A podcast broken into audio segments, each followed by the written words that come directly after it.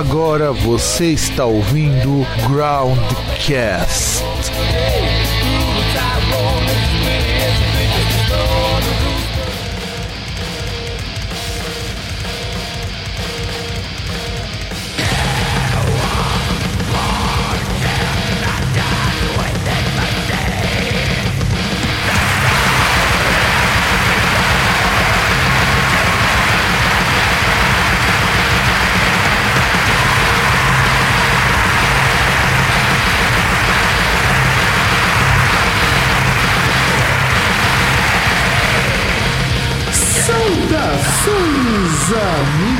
E amigas do meu, do seu e do nosso programa Groundcast. E desta vez estamos com o milagre da natureza. Sim, estamos reunidos todos aqui no estúdio Groundcast, conhecido vulgarmente como a minha casa. Então temos aqui eu, Fábio, que normalmente sou o host, agora sou o dono do, baga do bagaço, vocês estão aqui.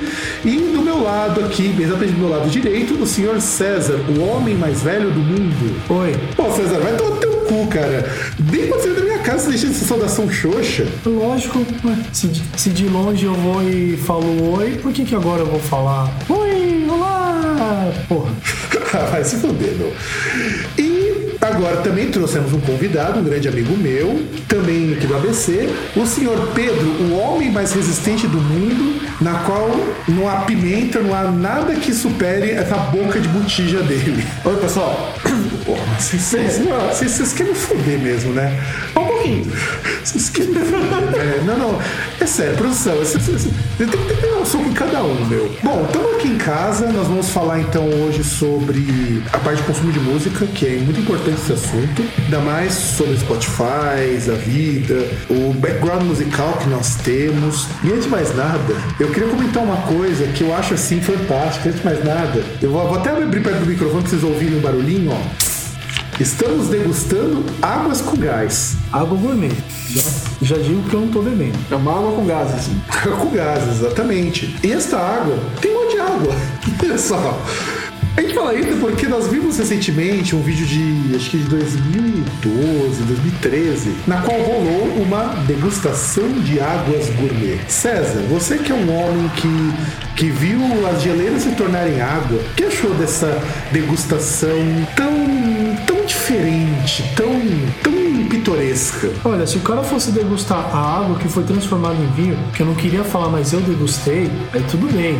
Mas e pior é que eu não cheguei nem a ver esse vídeo. Eu vi uma matéria nessa semana fa- falando de preços de água gourmet. Tipo, um negócio absurdo que chega a 600 reais uma garrafa. Peraí, como assim, cara? Me, me explica direito. Vocês, vocês contam por uma garrafa de água? Sim, uma garrafinha de água. Deixa eu ver aqui se eu encontro qual é a, a milagreira aí, né? Tipo, essa digna de tanto, sei lá, né? Deve ser mijo dos deuses, né? E sabe o que eu descobri? Tem um amigo meu, na verdade, que eu fui numa banda que eu entrevistei os doutores, o cara ele tá fazendo é, faculdade de gastronomia. E ele falou que ele já viu gente degustando água num curso que ele teve que fazer pra ganhar pontos da faculdade. Pedrão, já degustou uma água gourmet alguma vez? Nunca, eu prefiro degustar a cerveja mesmo. Porque degustar água gourmet, ah, acho que é um desafio pra paciência. Não, não. O pior do vídeo é que o cara falou assim, ó, essa água não tem gosto de absolutamente nada. Mas é claro, seu filho da puta, é água. Eu acho que o objetivo é esse, né? Tudo bem, águas têm diferença de gosto, mas uma coisa tão mínima que não dá, cara, degustar água. Achou a garrafa aí, César? Achei, tem a marca, a japonesa Filico, que é marca japonesa. A água ela é extraída nas montanhas Roku, em Kobe, né? O design, a garrafa é de 720 ml e foi feita para que ela pareça uma joia. Inclusive, ela tem formato de peças de xadrez e é toda decorada com cristais, cristais Swarovski. E não é vendida no Brasil. Porque se fosse vendida no Brasil, eu, eu gostaria de ser representante dessa água para vender por, sei lá, uns 3 pau, que ia ter otário que ia comprar. Ah, não tem um cara que ia pegar a umidade da Amazônia e transformar em água? Sim, eu li uma notícia sobre isso também. Vender como água gourmet da Amazônia. E que a garrafa de, acho que 350ml ia custar 10 pau. Mentira, o cara ia ordenhar lá, pegar mijo do zinho pra poder. Ia dizer que era água saborizada, né? É, água sabor da selva, Água- Podia ter água sabor ovos, né? água sabor Tarzan. Caralho, meu, caralho. A água da Boitarzé é triste. E, e corrigindo, eu falei que a garrafa ela custava 600 reais. Custa 632 reais. Ah, nossa, que diferença do caralho. Mas é mais, né, cara? Mas é mais. Isso é mais dormir. Deus é mais, né? Dormir.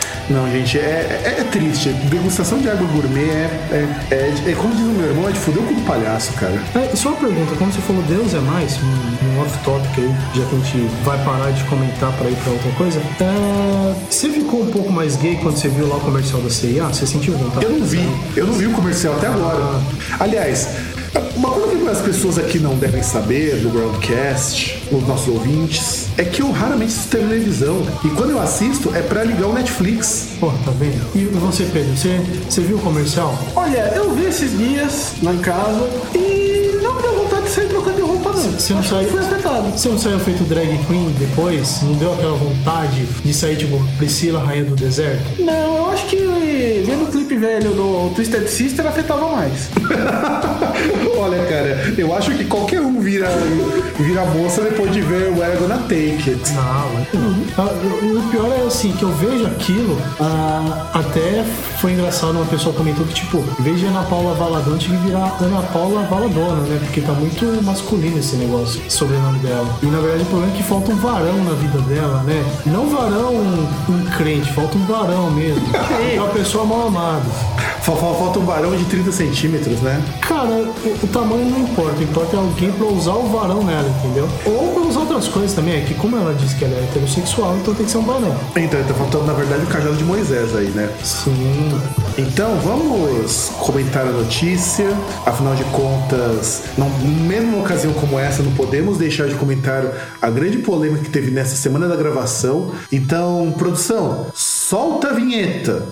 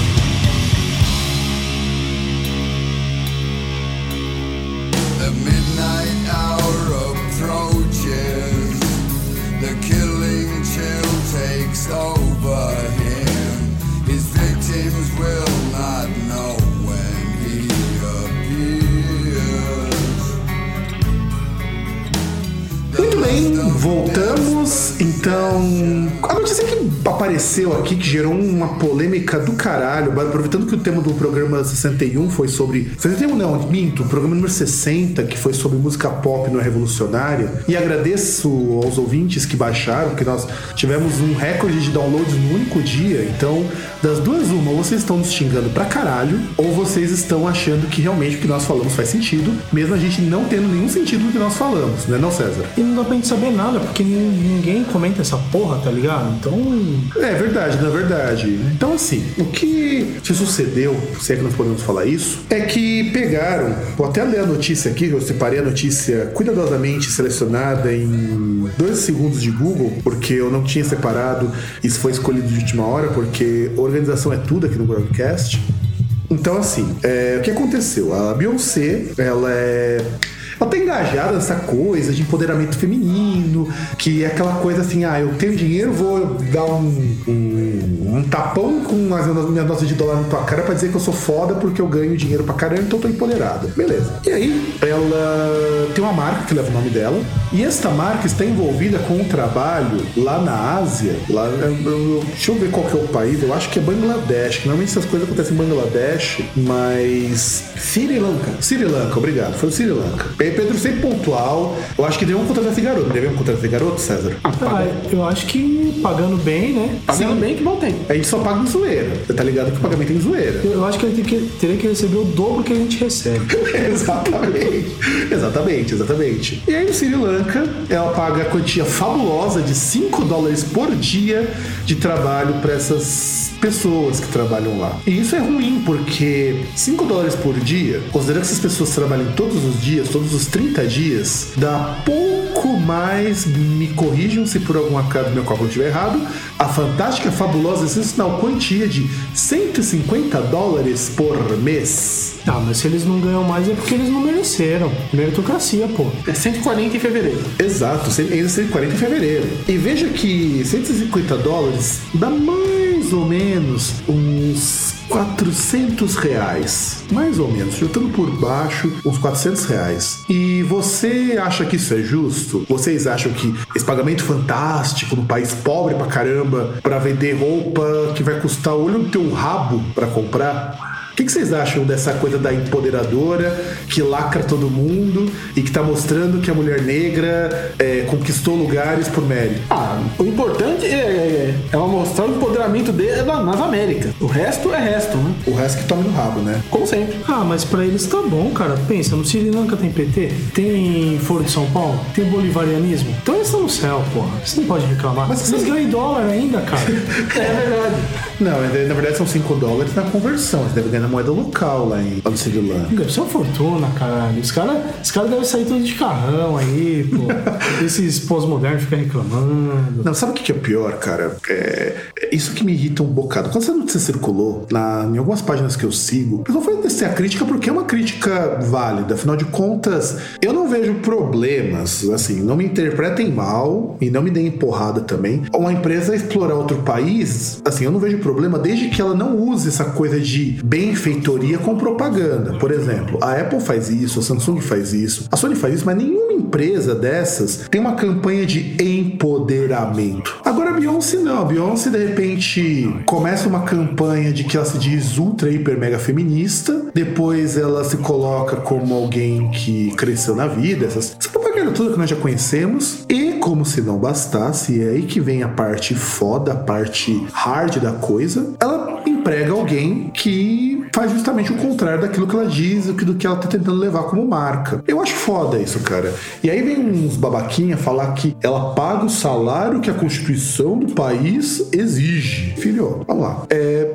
até uns, acho que 150 anos, talvez um pouco menos, você que é o cara que tá reclamando disso, se você fosse negro, eu podia chegar, dar uns tabef em você, eu não seria preso. E aí? E era legal. Em 92, um salário mínimo não batia aqui no Brasil 50 dólares. Batia. Mas era o que tava na lei. Era justo. Uma inflação de mais de 100%. E aí? E aí que incomoda, né, gente? É foda isso, é foda. E vocês, rapazes, o que vocês pensam dessas, pessoas que acham justificável isso? Hipocrisia. Uma base de hipocrisia. Principalmente por, por todas essas campanhas dela, empoderamento, tá fazendo bem e abusando. É, é foda, eu acho foda. E o senhor César, o, o grande comunista petralha do mal 666? Cara, eu tô fazendo a pesquisa aqui, em primeiro lugar. É, no Sri Lanka, a, moeda deles é a rúpia. Né? É, no caso, a gente contando 30 dias do mês, assim, não, aliás, verdade, assim, um dólar, ele é o equivalente a 146 e 146 rúpias 75 centavos, arredondando aí pra mais. É, então, assim, no mês, se o cara trabalhar os 30 dias, ele ganha aproximadamente 22.012 rúpias e 50 centavos. Porra, fala a verdade, se você ganhasse 22 mil reais, não ia estar uma boa. Negócio ótimo. Não, quanto que é a proporção dólar e rúpia, cara? Me, me repete de novo. Então, um dólar é o equivalente a 146 rúpias e 74, eh, 748 centavos, né? Por exemplo, ah, aí eu fiz uma pesquisa aqui do custo de vida no Sri Lanka.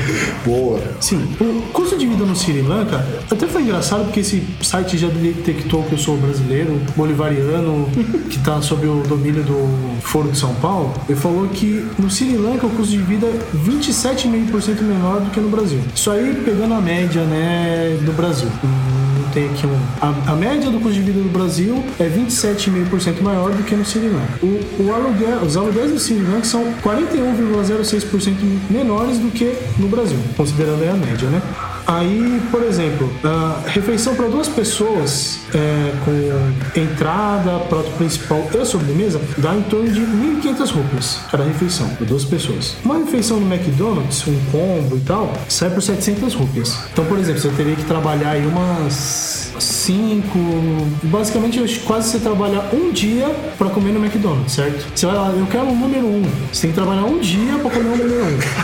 Caralho, Caramba! Algo assim. Você vai pegar uma, uma cerveja, você paga 200 rupias. Uma cerveja produzida lá, que não deve ser lá grande coisa. que é uma garrafinha de meio litro. Você vai pegar uma cerveja importada, aquelas garrafinhas long neck de 330ml, você paga 350 rupias. Garrafa. Ah, vamos lá. Uma Coca ou Pepsi, garrafa de 330, sai 71 rupias. O que mais? Um litro de leite, 156 rupias. Ou seja, você tá vendo aí que, né, Um dia de trabalho você compra 5 litros de leite. Sim, é, vamos lá. Arroz, 1 kg de arroz custa 80 rúpias, média. Ah, vamos ver o que é mais interessante aqui. Tem uns negocinhos interessantes. Tipo, você vai comprar 1 kg de queijo produzido lá, você paga 1.461 rúpias.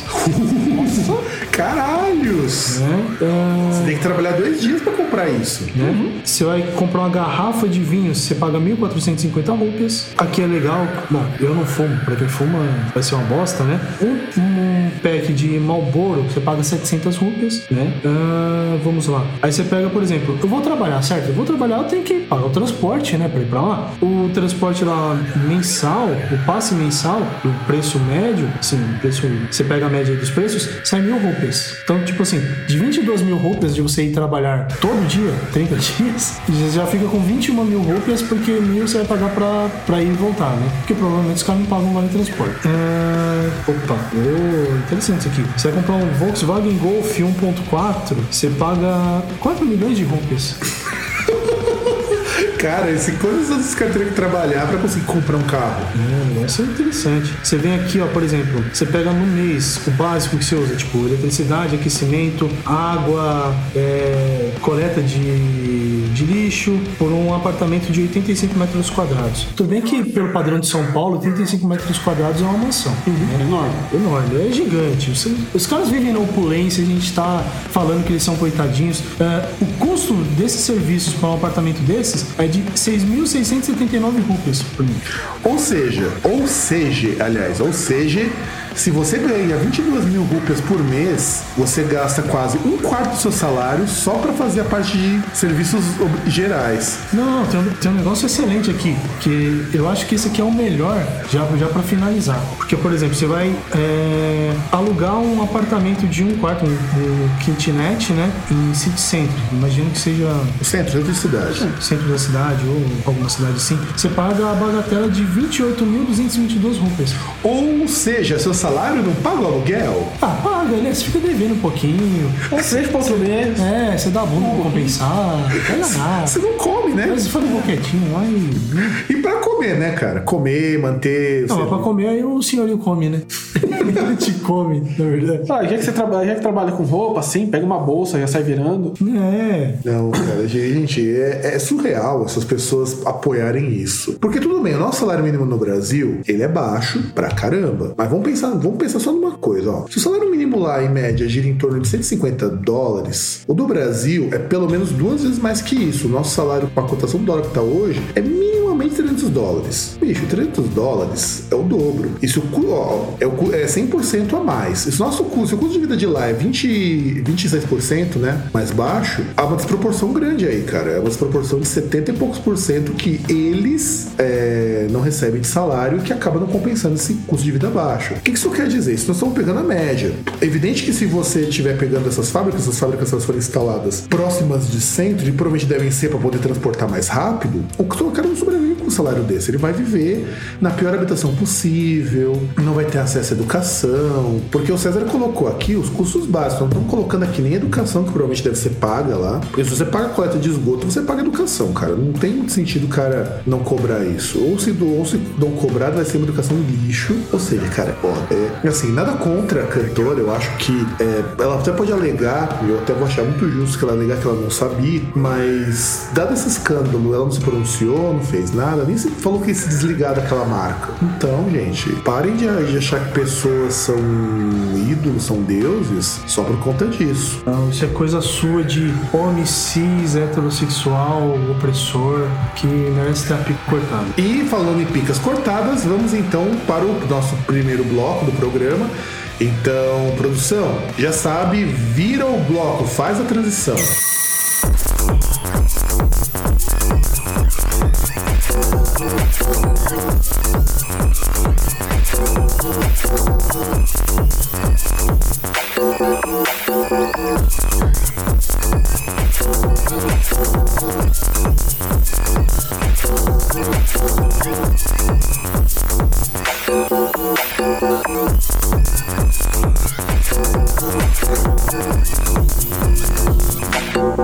First, there was darkness.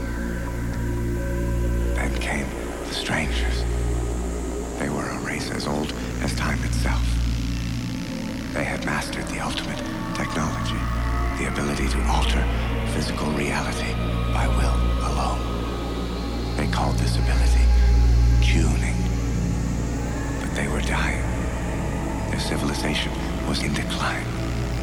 And so they abandoned their world, seeking a cure for their own mortality.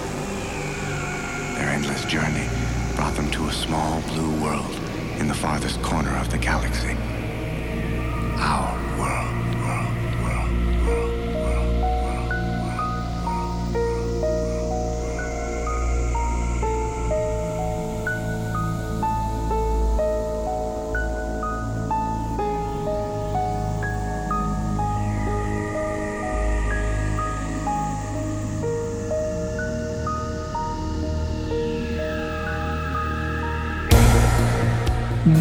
bem, vamos então falar sobre consumo de música, baseado muito em dois textos, na verdade, que o César trouxe pra gente. E a gente traz aqui também o Pedrão para ajudar a gente nesse comentário. E assim, eu gostaria de comentar nesse primeiro bloco o seguinte: como que a gente consumia música quando nós éramos mais novos? Eu me lembro, quando eu era bem novo, meu pai comprava muito vinil em casa. Inclusive tinha vinil do Jaspion, tinha vinil dos Changeman. E eu lembro assim que vinil e cassete era uma coisa muito comum em minha casa. Meu pai sempre consumia esse tipo de coisa. E eu queria ouvir de vocês como que vocês, quando eram crianças, quando eram mais novos, consumiam música. Bom, eu consumia muito por vinil mesmo. Minha família ah, tinha bastante, gostava de música, acabava comprando bastante. Tanto que eu tenho até hoje em casa alguns vinis. Por incrível que pareça, tem até o do balão mágico inteiro em casa. É, em casa também era a mesma coisa, é, vinil, cassete tinha até bastante. A gente já tinha também aquele negócio, por exemplo, eu lembro que Puta, eu não vou lembrar o artista. Eu lembro que um colega do meu pai ele comprou um vinil, inclusive era um vinil de, de reggae, que ele chegou assim emprestou, né? Foi lá em casa falou: Olha, tem esse vinil e tal. Eu ouvi, aí era, já era aquele negócio, eu ouvi, gostei, falei: Pai, traz aquela fita virgem e tal, né? Ou seja, já naquela época eu já. Aliás, prova- é, eu não queria falar, mas provavelmente eu inventei a pirataria, mas isso aí já fica pra outro, pra outro momento, né? Então, você mencionou bem a questão da fita cassete. Uma coisa que eu lembro, pelo menos comigo, não sei se com vocês também era assim, era muito comum a gente ir na casa de colega, escutar um disco, escutar até uma fita que era legal, e a gente pedir pro cara gravar pra gente. Falou, ó, você grava pra mim, porque era difícil emprestar vinil. Não é fácil levar um vinil de uma casa pra outra. Pelo menos eu não lembro de meus amigos que tinham vinil, gostavam das mesmas coisas que eu, mesmo quando eu era criança, levar vinil lá em casa, porque era difícil, era muito mais comum eles irem lá em casa a gente gravar uma fita, ou gravar de fita pra fita também, que era uma coisa bastante comum. E eu lembro que assim, uma coisa que a gente tinha quando nós éramos, pelo menos quando eu era mais novo, é que de repente a gente tinha uns amigos nossos que se reuniam em casa pra ficar escutando música e batendo papo. Vocês faziam isso também, gente? Eu fazia isso bastante, reunia os amigos pra ouvir música. Quando a gente, eh, eu achava ninguém que tinha a música que a gente queria gravar, tinha sempre alguém que pegava o gravador e ficava esperando o rádio tocar, xingando, xingando o radialista quando ele falava no meio da música. É verdade, essa coisa da rádio. eu- Bem lembrado. Nossa, quantas vezes eu ficava esperando a gente tocar aquela música do Iron Maiden, que fazia muitas músicas do Iron Maiden, na época que eu era menos true do que eu sou hoje, se é que algum dia cheguei a ser true. é, nossa, às vezes eu passava duas, três horas esperando passar a música e a gente ouvia toda aquela porcariada que passava antes. Então, é assim, se for pegar minha juventude, na época que não existia vinil, nem, nem gramofone, nem nada do tipo, reunia só os 500 amigos mais chegados né, em casa, a orquestra tocava pra gente. Mas, assim, depois que veio essa parte tecnológica e essas coisas, gente tinha assim o vinil, eu não reunia ninguém pra, tipo, pra, pra ouvir música em casa, né? Porque morava na Coab, né? Então o pessoal ouvia pagode. Eu não gostava de pagode. Ah, você- não, não, você- assume que você dançou na boquinha da garrafa pra não pegar mal pra você, porque afinal de contas era praticamente um ritual de todo adolescente curtir essa porcaria. Eu achava uma bosta, mas a gente fingia que curtia essas coisas. Ah, então você dançava na boquinha da garrafa quando Olha eu tava só. lá no Rio Grande do Sul. É... Olha só, você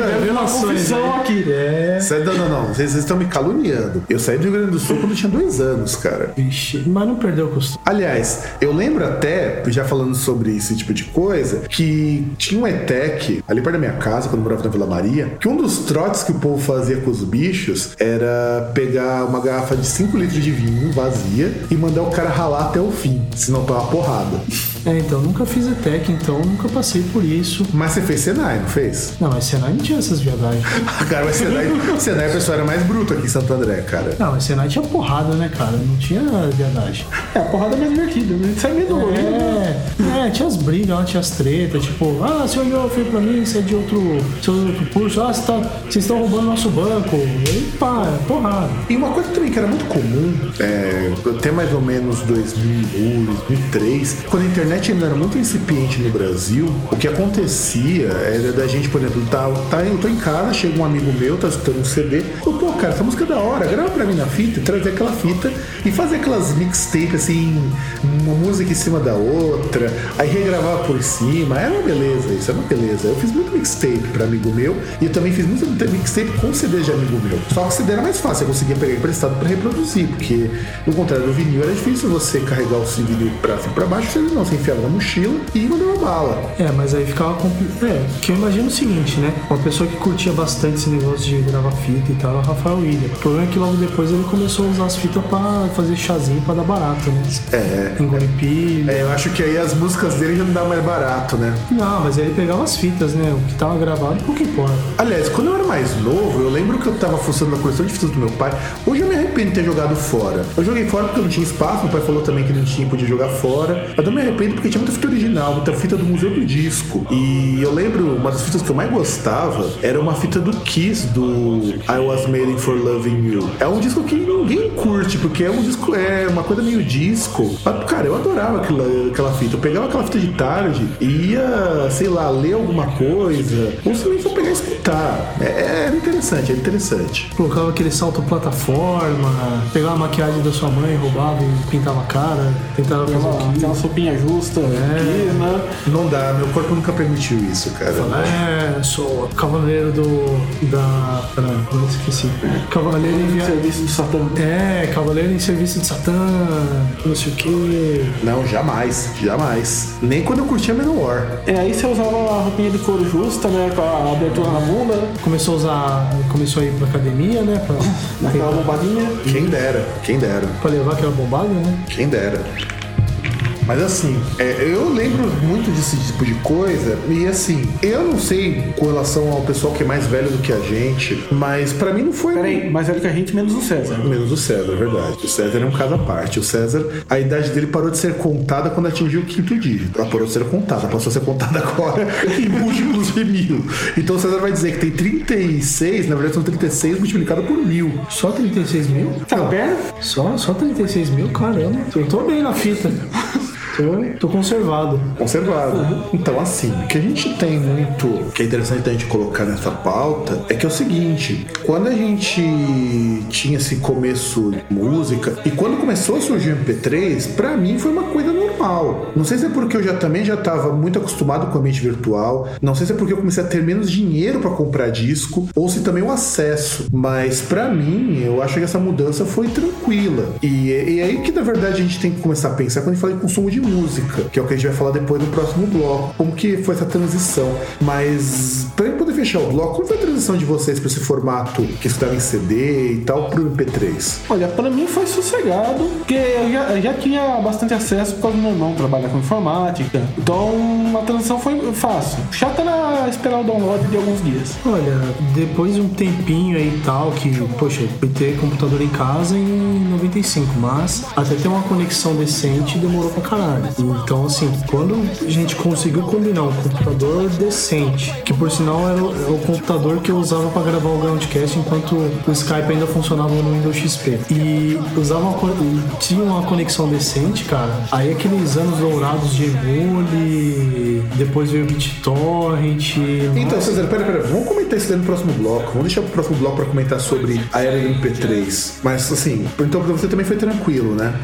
Foi uma maravilha, cara. Porra, como eu poderia ter o meu, meu iPod aí com seus 160 GB de música repletos sem, sem essa mudança? Eu já tive Discman, essas coisas, mas, cara, você levar um case com CD é foda. Quando roubaram o carro lá, roubaram o carro da minha mãe, que eu saí com o carro, eu e minha irmã, gente deixou parado na rua. Aí chegou, o rádio tinha ido embora e meu, um case lá com acho que uns 30, 40 CDs foi embora. Cara, senti uma raiva tão grande.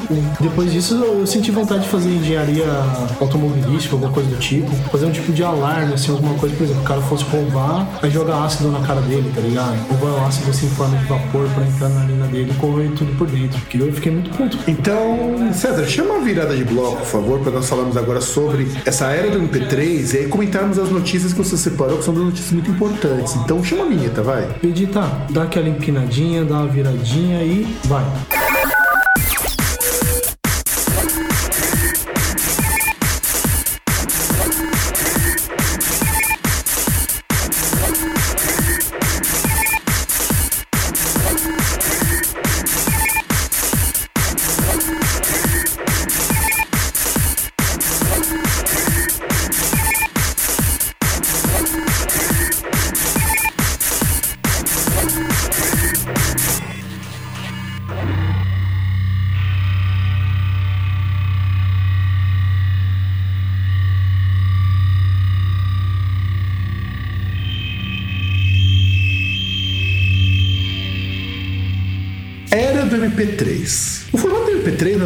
Até uma vez no programa, que era o futuro da música. E aliás, a gente precisa até linkar esse programa, porque muita coisa do que nós dissemos naquele programa se concretizou. A gente falou do streaming, que o streaming até ia ganhar força durante o tempo. Depois a gente falou que o MP3 e tudo mais, que as coisas iam mudar e tudo. E, inclusive, saiu até uma notícia recente que a Apple vai abandonar o formato MP3, vai ver só em streaming. Eu até entendo por que isso vai acontecer, mas isso a gente comenta num outro programa. Mas assim, MP3 ele surge, é um formato que, se eu não me engano, ele vem de 96, o formato MP3. Só que é um formato que só foi popularizado em 98 com o surgimento do Napster. Porque o Napster, ele. É é até, é até engraçada a história do Napster. O Napster era um compartilhador de arquivo que a função era facilitar o intercâmbio de documentos. Não se pensava em usar para música, mas daí alguém descobriu que você podia ripar o CD de áudio e pingar esse CD em, outras, em outros lugares. E todo mundo que tivesse uma cópia podia fazer download simultâneo, então você espalhava numa rede e isso gerou um processo do dono do Napster, ele teve que fechar o serviço, pagou uma multa fodida tudo mais. E... Só que aí ficou o formato. E o formato MP3 ele é um formato prático, porque, primeiro, graças ao formato MP3, você consegue hoje ter acesso a uma gama de músicas muito grande que não ocupa mais nenhum espaço. Imagina, por exemplo, se eu fosse pegar tudo que eu recebo de press media aqui do pelo muita coisa eu recebo em MP3. Eu não teria espaço no meu quarto para guardar todos os CDs que eu recebo via download digital. E eu sei que, por exemplo, aí você começa a formar um público de consumo diferente, porque olha só, Pra mim, eu acredito que pra vocês talvez, vocês eu sei que não, mas pra mim é muito bom você ter a parte física do CD, porque você tem a questão do encarte, aquela coisa toda. Então, quando quem conhecido na década de 90, começo dos anos 2000, ele, ele comprava um produto, comprava um disco e ele apreciava aquilo por conta do trabalho que tinha pra arrumar, a arte, aquela coisa toda. Nos anos 2000, quando o MP3 pegou de vez, o público que consumia música passou a ter um outro perfil. A pessoa não estava preocupada com a embalagem, estava preocupada simplesmente com o conteúdo que ela recebia. Então queria pegar lá a música, colocar no fone de ouvido e escutar. Tanto que a invenção do iPod, que o César citou no começo do programa, no programa agora há pouco no bloco anterior, foi muito importante para que esse formato se popularizasse de vez. Porque não é o iPod que popularizou o MP3, mas o aparelho iPod popularizou, porque surgiram outros aparelhos mais em conta que também armazenavam música. Quem que nunca ouviu, nunca teve aquele aparelho da Foston? Aquele xinguinho de pendrive, né? Que era pendrive, MP3 player. Pintado numa cor metálica, né? Com sorte de uma cor metálica. Tinha alguns um pouquinho mais cheguei, que eu já vi por aí. Não, era- já vi até de tigrinho. Nossa. O meu era preto, cara, o meu da Foston. Não, o meu era vermelho metálico. Ó, o meu eu peguei numa promoção, era um verde catarro, meio estranho. né? Puta, verde catal deve é, ser vai ver por promoção. Ah, mas, poxa, o importante é pensar no custo-benefício, né? Sim. É, ele durava uns 3, 4 meses, não durava muito mais que isso. Você pagava 50, 60 reais um desse. Não, acho que durava mais se você fosse cuidadoso, hein? Ah, os meus MP3 Chiguilinho duravam mais do que 4 meses, cara. Ah, os meus dois primeiros duraram dois meses, mas os outros até que duraram bem, duraram cinco, seis meses. Porque esses aparelhos quebravam muito rápido. Assim, se você fosse um ouvinte de música em nível hard, como é o meu caso, durava bem menos. Eu não queria falar, mas eu sei que eu tenho essa. Se não for jogado fora, eu tenho essa merda em casa. E eu quase dou com certeza que se eu pegar e ligar aquela merda, ele liga. Talvez ele pode estar ruim, tipo o, o plugzinho lá do, do fone, essas coisas. Que, aliás, era a primeira coisa que quebrava nesses aparelhos. Não, a primeira coisa que quebrava era o display, porque é, é igual o celular. A pessoa pega lá, tá. Puf, cai no chão. E, e- e- e sempre cai com a tela pra baixo. É a tela atrás, Né? É, e olha só, eu lembro então quando eu comecei a ver o MP3, eu parei de comprar CD. Não é que eu não compro, eu compro eventualmente. Quando eu fui para os Estados Unidos em 2014, eu trouxe um monte de CD. Meu irmão, quando tinha viajado a primeira vez para a Europa, ele trouxe um monte de CD, ele trouxe 16 CDs lá da Noruega. Então, CDs a gente passou, sempre comprou, a gente compra eventualmente.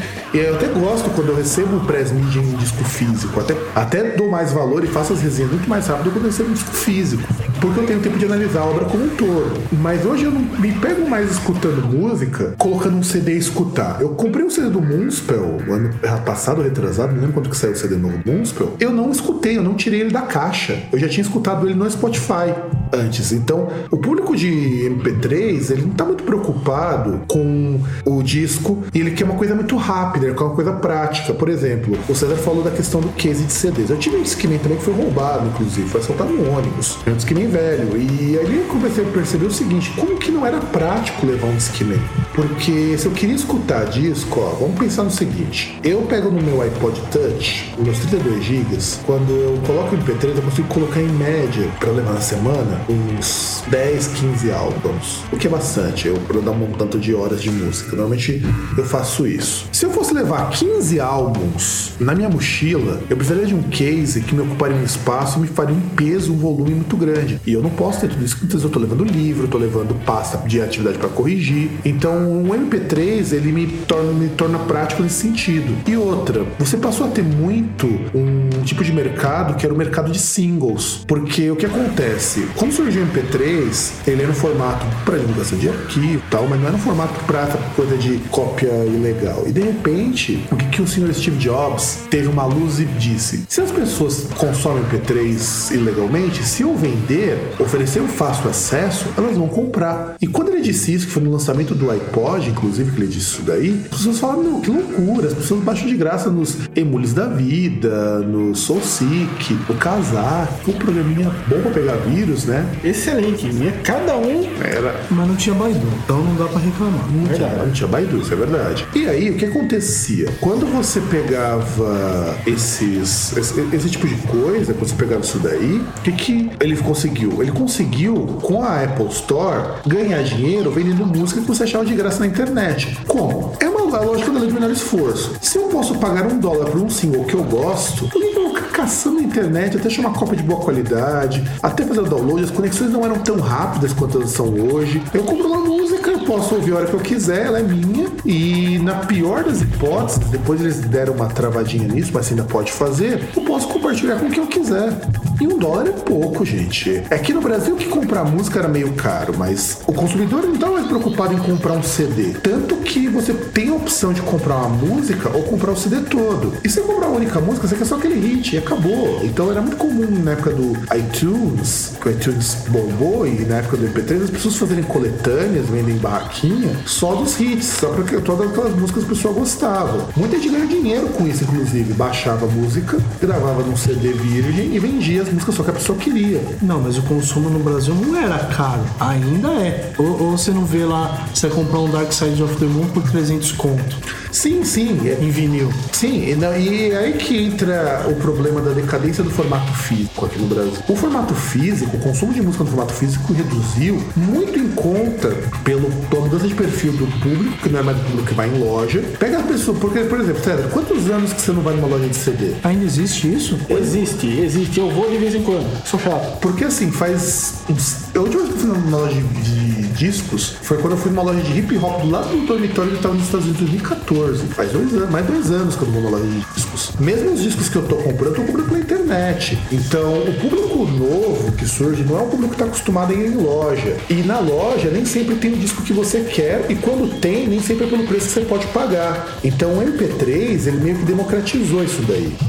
Nossa, agora que você falou, o último disco que eu comprei foi pela internet também. Provavelmente se eu tivesse procurado, mesmo que fosse na galeria do rock, eu acho que dificilmente eu teria achado. Qual foi o disco? Foi o Screenworks do Rim, só que era uma versão dupla. Você tinha a versão normal do CD e um outro CD acústico. É, agora o CD virou mais uma, uma peça de coleção do que o a compartilhação da, da, da- da música em si, né? É, exato. E eu, quando surgiu o MP3, então o perfil de consumo de quem tem MP3 é diferente. É a pessoa que quer algo rápido e quer algo que possa ser acessado pela internet. E que possa, olha que coisa interessante, ser utilizada depois do iPod limitado em múltiplos dispositivos. Porque depois do iPod, você tem televisões que tocam MP3, tem DVD players que tocam MP3, aparelhos de som que você coloca um pendrive, ou alguns que eu já vi que usa Bluetooth para tocar MP3. Então quer dizer, hoje, esse MP3 hoje não, né? Porque esse perfil também deu uma mudada. O perfil depois dessa mudança, então, não era da pessoa que consumia produto físico. E é aí que a gente entra numa das notícias que o César trouxe. É, comenta bem brevemente uma das notícias, César, por favor. Bom, na verdade, são, são duas entrevistas, né? A primeira aí com um grande pensador contemporâneo, Samuel Rosa, que diz que o ato de consumir música atualmente é grosseiro. É, para ele, a tecnologia e a internet facilitaram o consumo de música, que qualquer asno com meio cérebro sabe que facilitou, né? O cara é gênio pra saber uma porra dessa. E mas ele diz que isso tornou o ato de ouvir música em algo grosseiro. Ele diz que é como se as pessoas voltassem a comer com as mãos. Aí ele vem, um álbum, ele precisa ser degustado. Aí ele cita que, na verdade, assim, ele tava lá na, na entrevista junto com o Loborges, que entre outros trabalhos ele fez parte do Clube da Esquina. E aí ele vem pra dar aquela lambida de saco básica, né? Que o cara tá do lado e falou: ó, o Clube da Esquina, por exemplo, tem que ser ouvido de cabo a rabo, afirmou. E aí ele falou isso aí, né? Tipo, é, aí ele vem aqui depois e fala: as pessoas precisam criar espaço na agenda delas para ouvir música. Está tudo superficial. Estamos na época dos surfistas e não dos mergulhadores. Então, eu vou interromper um pouco aqui, César, porque a gente tocou num assunto importante. O que acontecia também, isso não é só o padrão do MP3. Tá certo que hoje é influenciado, mas quantos álbuns conceituais você tem hoje que você precisa ouvir do começo ao fim para que ele faça sentido? Nenhum, porra. Não tem mais, né? Porque, olha, por exemplo, você pega uma banda meia bomba, tipo Rhapsody, que é uma banda meia bomba. Você pegava qualquer CD deles, você tinha que escutar do começo ao fim para entender a história. Porque a história era contada nas letras. Você pega os CDs do King Diamond, todos são conceituais. Então, a ideia de você precisar ouvir um CD do começo ao fim, isso também acabou porque agora as músicas são escolhidas, ah, assim, o artista faz 30 músicas escolhe as 8 melhores, as 10 melhores para compor o disco. E lembrando que hoje música é linha de produção, produto do mainstream. Então você não vai fazer um trabalho, por exemplo, ah, eu vou fazer um CD temático. Não, eles vão montando um CD de acordo com o que a gravadora acha que vai fazer sucesso. Então esse que eu acho que é o grande problema, pelo menos pra mim é o grande problema, que fortalece muito esse tipo de consumo de que eu não tenho que ouvir o CD todo porque agora nós vivemos na era dos singles. Aliás, desde 2005 nós vivemos na era dos singles. Você tem artista que não emplaca um CD, ele só lança single. Pega o Michel Teló, por exemplo. Você já ouviu falar de CD de Michel Teló? Aliás, nem Michel Teló, vamos um pouco mais longe. Alguém já ouviu o, o CD inteiro do Psy, que tem Gangnam Style? Ele tem mais alguma música além dessa? Eu acho que nem existe CD. Foi só Gangnam Style. Tanto que depois ele apareceu com outro single lá, que era o Gentleman, e bem depois. E não fez todo aquele sucesso, né? É, mas você tá ligado que o sucesso de Gangnam Style tá mais pela galhofa do que pela música ser boa, né? Cara, entre Gangnam Style e muitas coisas que a gente tem no Brasil, velho, é Gangnam Style na veia, eu saio aqui, ó. Com certeza. É, sexy lady, saiu, saiu dançando aqui, cara, na boa. Não, e você quer ver o que é mais interessante? A gente pega um artista que não é bem artista, que nós já zoamos muito, que é o latino, mesmo o latino não lança mais CD. Eu- Senhor, muito obrigado por essa causa alcançada. Aleluia. Amém. graça, Amém. É graça, César. É graça, né? Graça alcançada. Nem sabe orar direito, cara. Que raio de cristão você, daqui a pouco você vai envergonhar o Nando Moura. É a idade, é a idade. Ah, cara, é aquele negócio, né? Eu prefiro fazer, tipo, respeito o espaço das pessoas enquanto ninguém me enche o saco. E tá bom. É melhor do que aqueles que ficam incomodados aí com o comercial, fiscalizando a foda dos outros, entendeu? Então, e aí, só pra gente poder complementar aqui, é, nós vemos na área de singles. Então, o consumo de música passou a ser pautado por singles. Porque, olha, funk, por exemplo, vamos pegar funk, que é aquela coisa que vocês ouvintes não curtem e que tem um bando de rockista 666 que fala um monte de bosta. Eu não conheço nenhum funkeiro hoje que lança CD, é tudo single. Então, essa coisa que o Samar Rosa fala, ah, mas você tem que degustar o CD, pera lá, cara. Vai degustar uma, uma água gourmet, velho? Você quer degustar uma mandioca, que eu sei, fala a verdade, né? Basta a gente lembrar que o Samuel Rosa foi o cara que entrou lá numa briga com o Marcelo Novos do Camisa de Vênus, porque falou que o problema do Raul Seixas é que ele estava muito mal acompanhado no fim da vida, né? Tipo, o cara enchia a cara do começo ao fim do dia, mas o problema é que ele estava mal acompanhado, só com maus elementos. Exato, na verdade ele tava com maus elementos, ele tinha que ter trocado a cachaça por um Jack Daniels.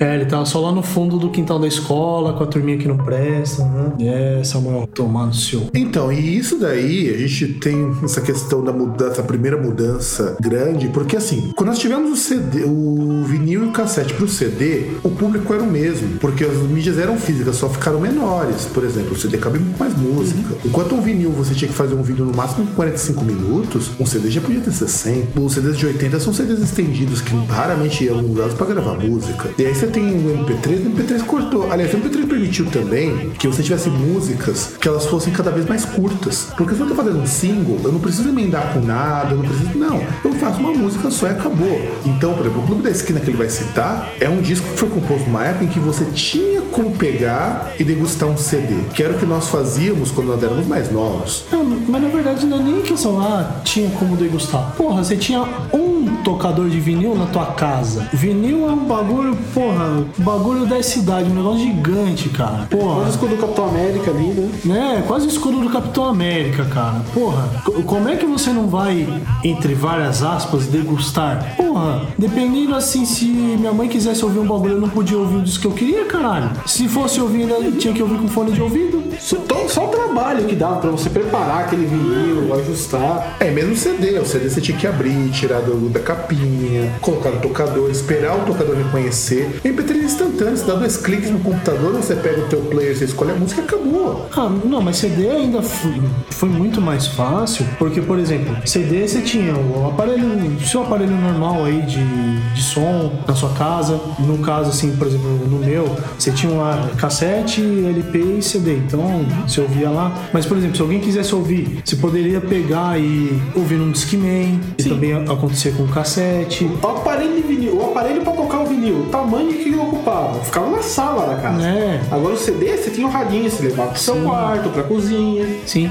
Depois aí de um tempo aí que você é, teve criação dos videogames aí com, com mídia ótica, você podia ouvir no seu videogame, pô. Sim. Você colocava lá, você abriu o seu Playstation, colocava o som pra tocar. Tipo, ah, cansei aqui já, ah, acabei aqui Final Fantasy, tá ligado? Ah, vou ouvir uma música agora. Vou ouvir uma música, vai lá, tira o CD, põe uma música que você quer ouvir e pronto. E você ouvia. Pô, aí é fácil. Exato, exato, exato. E, e aí com essa coisa do MP3, as- que antes a gente falar do streaming, que também é uma outra forma de consumo, então a gente tem que pensar que ele tá groselhando assim. Não é que o consumo ele está ruim, eu acho que o consumo ele está diferente, sabe? Tanto que hoje, por exemplo, nem MP3 mais a gente escuta por conta de outras coisas. Eu raramente baixo MP3 hoje. Eu, normalmente eu baixo MP3 quando tenho que discotecar em algum lugar, ou quando tenho que fazer alguma coisa que eu preciso de uma, uma música para eu trabalhar um trecho, um fragmento, fazer vinheta do Groundcast. São as ocasiões que eu baixo música. Então, é, produção, vamos virar o bloco, que agora vamos falar um pouquinho do streaming. Não,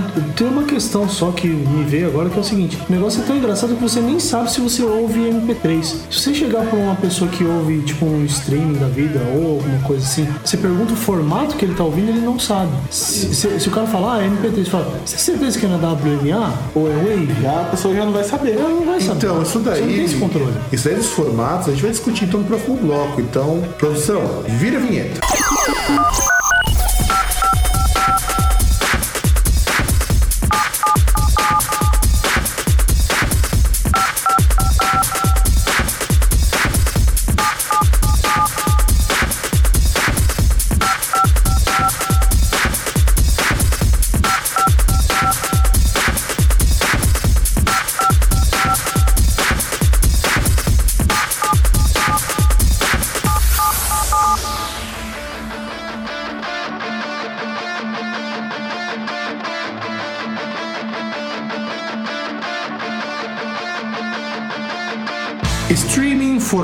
Formatos e coisas do tipo. Aproveitando então o gancho que o César deu, antes dos serviços de streaming popularizarem, antes do YouTube começar com isso, porque o primeiro grande serviço de streaming foi o YouTube, quando vocês upavam um vídeo só com áudio, o primeiro grande serviço de streaming para música. E aí, o que acontece? Em primeiro lugar, tentaram arrumar uma alternativa ao MP3, que são chamados arquivos de alta fidelidade. Aí você tem FLAC, você tem AIF, você tem OG, você tem, enfim, um monte de formato. E aí esses formatos, eles não caíram no gosto do- das pessoas como caiu em MP3. Primeiro porque você fazer um aparelho que toque qualquer outro formato, seja MP3, é muito caro. Tanto que mesmo o iPod, o iPod só toca três formatos. Ou toca IF, que é equivalente da Apple pro Wave, ou toca MP3 ou toca MP4A, que é o MP4 de áudio. Fora isso, ele não toca mais nada. E a gente tem muito mais formato de áudio. E aí, o que acontece? Esse público que procurava um padrão de alta fidelidade era o padrão que o pessoal procurava na mídia física. Aí vem até aquele pessoal que vai dizer que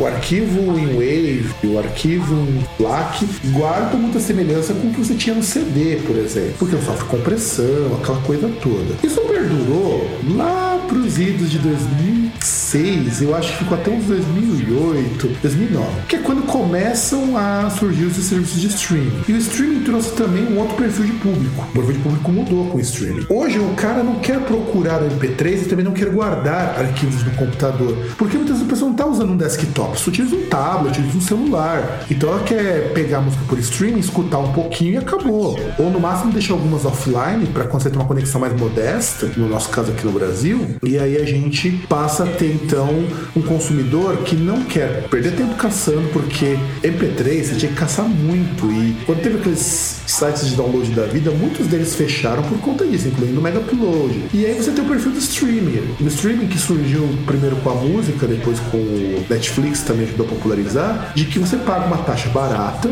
que não pesa no orçamento da maioria das pessoas, e que você passa a ter acesso a uma biblioteca gigantesca. Então hoje as pessoas que procuram serviço de streaming, elas querem acesso. E aí elas consomem como se fossem os consumidores de MP4, MP3 e MP4, só que de uma forma diferente. Hoje você não está vendendo mais formato, está vendendo acesso. Tanto que, eu você isso no final do outro bloco. Hoje as pessoas não sabem qual é o formato que elas estão escutando. O Spotify, por exemplo, circula quase tudo em OG. O Tidal em FLAC. O Deezer parece também é OG, que é um formato bom que você consegue colocar em bandas mais modestas. O antigo Groove Shark era MP3. Então por aí vai. E aí, o que vocês acham dessa mudança pelo padrão do streaming?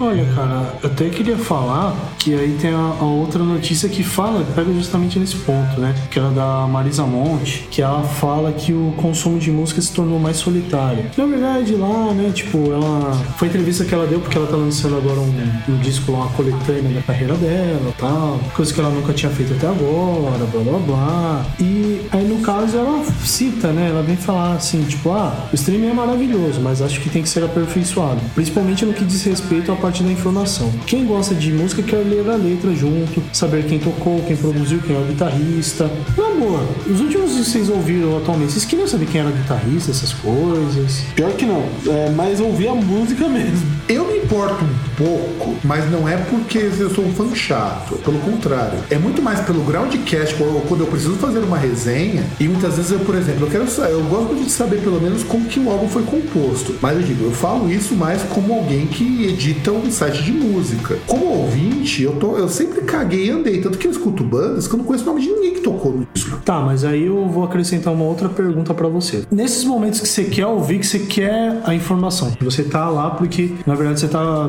é, fazendo essa parte de gerar conteúdo pro Groundcast. Você tá com a mão amarrada atrás das costas? Você tá com algum problema, assim, que impede você de chegar na porra do Google e digitar o nome do disco, o nome do artista e pegar essas informações? Ou pelo menos a letra da música? Tanto não que eu, quando vez que eu escuto um artista que me interessa, a primeira coisa que eu faço é abrir o Google. Pego o Google e falo, ó, Google, me diz quem que é esse artista. Eu leio um pouquinho sobre ele. Quem é esse cara? O que, que ele fez? Vamos, vamos ver. Vamos ver a letra da música. Eu sempre faço isso, mas é automático. Só que eu entendo o lado dela. E o Spotify tá tentando corrigir um pouco isso. O Spotify hoje ele oferece no desktop o Music Match, que já te mostra a letra. Inclusive está sincronizada com a música. E ele tem uma parte no próprio aplicativo que mostra a biografia da banda, quando possível. E assim, eu concordo com ela, mas assim, na questão do acesso. Lembra-se que o cara que procura o streaming, ele não quer ter trabalho de fazer outra coisa além de abrir o aplicativo. Só que, é claro, concordo quando você disse. Que impede a pessoa de procurar no Google? Isso é fato. É chamada preguiça. Se eu já tenho o disco ali, se eu tenho tudo que eu preciso ali, por que, que eu, ele não vai me fornecer essas informações? Então, aí ela prossegue, né? Tipo, um outro ponto que ela toca, que é o seguinte, né? Ela fala que é, acho que o jeito de consumir música se tornou mais individual também. As pessoas ouvem hoje nos seus fones, sozinhas. O jeito que elas chegam até o artista também é mais solitário. Elas não vão tanto só pelo que toca no rádio. A internet tem criado novos caminhos. Oxalá! Pô, felizmente, né?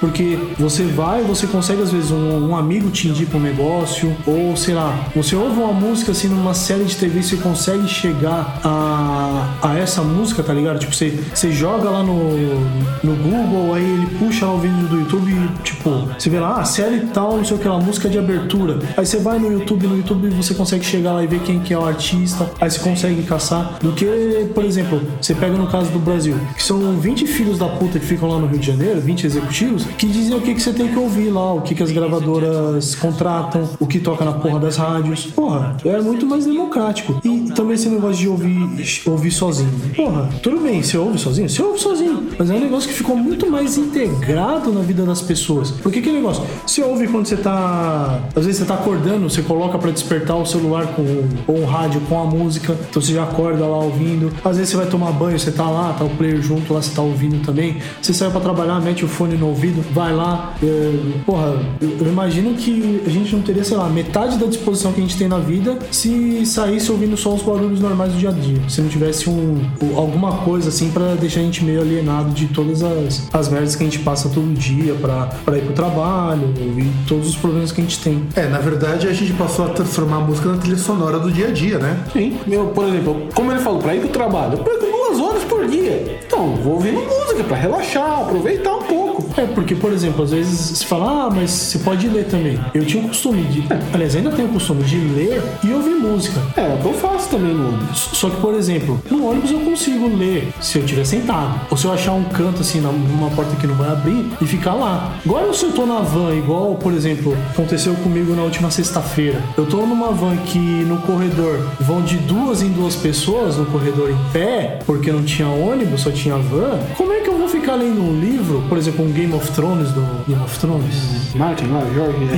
Isso, Martin. é Game of Thrones. é. Isso. Como é que eu vou pegar o Game of Thrones, que é um, um calhamaço do peso da caceta do Kid Bengala, e enfiar na cara da pessoa que tá ali na minha frente, que não fez nada pra mim, pra eu poder ler no busão, ou na, na lotação, ou no trem? Não tem como, cara. Tipo, então assim, a música é aquele negócio que ele fica um, um- é, é a mídia, assim, é o tipo de coisa que fica o mais integrado possível no, no nosso dia a dia. Ele é totalmente moldável ao, ao seu cotidiano. Porque, por exemplo, até antigamente você tinha, no caso do CD, você tinha o Discman. Só que, por exemplo, o Discman tinha várias restrições. A bateria acabava rápido pra caramba. Bateria não, é pilha. Pilha? Pilha, pilha A ainda, né? É, porque bateria foram os últimos Skimans que saíram. É, os últimos foram bateria, mas os primeiros era aquela pilhazinha A, você colocava, ouvia um CD, com sorte chegava até o fim. Sim. E isso quando você não pegava pilha recarregável, e às vezes ela vazava lá dentro. E aí fudia o Discman. Sim, e aí o Discman inteiro pro lixo. É. E, e sem contar o seguinte, que você tem que lembrar que foram alguns Discmans um pouco mais modernos que tinha aquela coisa maravilhosa chamada anti-choque. Sim, senão ficava saltando o CD, ficava saltando a música, aquele. eh, qual- eh, aquela truncada no som. Aquele pula-pula, né? Que das duas uma, ou ele pulava ou ele parava. E aquele negócio, aí você tirava o CD lá, você vê que maravilhoso, um monte de risco, né? Tipo, Quando e- não quebrava assim o cantinho, aí ele não. aí ele nem tocava mais, né? É, não, assim, sim, sim. E o streaming, por exemplo, ele, eu acho que ele é até mais democrático do que o MP3, porque, exceto quando você tem um serviço tipo Tidal, e que Deus da música escute e faz Tidal afundar de vez, porque ele é uma bosta, e o Apple Music, mas o Apple Music o pessoal da Apple tá acostumado a pagar mesmo, então foda-se. Os serviços de streaming normalmente são bem democráticos. O Spotify tem um serviço free que não é ruim. O Deezer tem um serviço free que não é ruim. Inclusive o Deezer, sem fazer propaganda, porque nós não ganhamos pra isso, o Deezer, pra quem é, é, por exemplo, Se eles quiserem pagar, tudo bem, mas. quando você tem, por exemplo, vamos supor, eu pago a internet da TIM. A TIM te dá de graça o Deezer. Em qualquer plano de dados de internet, você tem o, Deezer de graça. Só que, é claro, eu sou assinante do Spotify, mesmo tendo tido o Deezer de graça, por uma série de razões que não convém colocar aqui. Mas agora o cara que procura música hoje, ele tá preocupado muito com questão do acesso. E isso aí que a Marisa Monte ela coloca, quando, por que, que ela levou tanto tempo a lançar uma coletânea? Porque é justamente o pensamento de quando a gente vai pegar compilações de artistas. Que, aliás, na prática, CDs novos de artistas são compilações de músicas inéditas. É, que na verdade são músicas que não tem. Elas não seguem uma lógica. Não que eu ligue pra isso. Eu acho que um, um disco ele não precisa contar uma história do começo ao fim. Acho que isso é. Mas eu sinto falta de unidade em algumas bandas. Tirando os discos do Dream Theater, que cada um é uma vida, né? É. Principalmente pra você ouvir. Como eu disse, é, a vida é curta demais pra você ouvir um disco inteiro do Dream Theater, do começo até o fim. Literalmente. né? Literalmente. E, e olha que quem é que tá falando. Eu, eu tenho tempo de vida, eu tenho experiência pra dizer uma coisa dessas. Ah, e assim, por exemplo, o que o streaming também permite, e isso que eu acho que é uma coisa muito bacana, é que você consiga ter músicas longas sem precisar competir com músicas curtas. Porque a era das rádios tem um problema. As músicas longas, elas se tornaram coisas muito de nicho. A gente até comentou no, no programa sobre o Master, como que o Master of Puppets, numa época de rádio, emplacou músicas longas, músicas que passavam dos 3 minutos e meio. Simples, não tocando no rádio. Então, e, é isso, e aí que tá. Aí o César falou, ele entra, ele pega pra escutar música. Eu utilizo muito, até pela quantidade de que eu tenho nos meus feeds e pelo tempo de viagem, eu troquei as músicas pelo podcast. Inclusive, no nosso podcast eu tô escutando ele mais vezes, justamente porque é, a música eu utilizo em momentos muito específicos. Quando eu- principalmente quando eu, quando eu não preciso prestar atenção em alguma coisa. Quando é uma coisa que eu posso dar um pouquinho de atenção, eu tô preferindo os podcasts. Tanto que os próprios serviços de música estão começando a oferecer podcasts. O, o iTunes sempre ofereceu os podcasts logo de cara. Aí o Deezer passou a, a veicular podcast. O Google Play também passou a divulgar podcast. O Spotify também. Então, mesmo o público de streaming percebeu que esses programas por streaming fazem muito sucesso, porque é a mesma lógica do MP3. O nosso podcast ele se torna uma coisa prática, principalmente pelo que o César destacou. Você não vai conseguir ler um livro o tempo todo, ou ver um vídeo o tempo todo no busão lotado. Mas no podcast você coloca no fone de ouvido, coloca no celular, mete no bolso e seja o que Deus quiser. E aí, só um adendo, o iTunes, assim, além do podcast, eles têm também, tipo, é, os videocasts e tal, é, até videoaulas, essas coisas. É um negócio, tipo, uma gama de vídeo, de, de mídias, assim, gigantesca, né? Que aí também era pra atender até a questão do- dos aparelhos da Apple que tinham essa capacidade, apesar que ainda assim, o, o que fica mais é, mais utilizado é realmente a música, porque é um negócio que você só precisa de um, uma parte sensorial, que é a audição. É só isso. Você não precisa comprometer as outras partes sensoriais para poder acompanhar. Você só vai lá, mete no ouvido, pronto. Você vai ver um vídeo, você precisa da visão e audição. E muitas vezes você não pode fazer nada, porque, sei lá, você pode cair num buraco, ser atropelado. E, assim, podcast eu ouço. Ouço o nosso podcast. Sou obrigado a confessar que eu não ouço quando tem entrevista. Deveria, cara, porque as entrevistas são muito boas. Não, não, não tô falando que as entrevistas são ruins, por isso eu não ouço. Tô falando que eu não, não ouço as entrevistas. Ponto. Não tem nenhum juízo de valor e eu acredito que as entrevistas são ótimas. Principalmente porque eu não participo. Então, a qualidade, assim, dá um salto gigante. Aí, às vezes, até aquele radiola também eu não ouço, porque. Porque eu ouço um tipo X de música, né? Então, como geralmente não toca aquele tipo de música no radiola, então eu não ouço. Mas eu ouço o nosso podcast, ouço o PQPcast direto lá, ouço o Megalomania também, que geralmente os caras comentam alguns discos, quando não vem com episódios assim também fora de tópico, que geralmente até gosto mais porque até acredito que a linha de pensamento deles é parecida com a nossa. Mas enfim, eu acho que o pessoal faz muito mimimi com esse negócio de, de MP3, de novos tipos de mídia. Eu não acho que o streaming é tão democrático quanto o MP3, porque o MP3, a tua única restrição é espaço e disposição para buscar. No caso, o streaming você tem outras coisas, você tem outros problemas, tipo problema com gravadora, que aí se tem problema com gravadora vai ter disco que, que não vai estar lá, vai ter artista que você não vai ter disponível, e aí você sente e chora porque você vai fazer o quê? Vai reclamar com o Papa? Não vai ter essa porra e pronto. Enquanto os caras não se acertarem os ponteiros lá, não vai ter. Enquanto que no MP3 não, você vai, você busca, você achou, opa, beleza.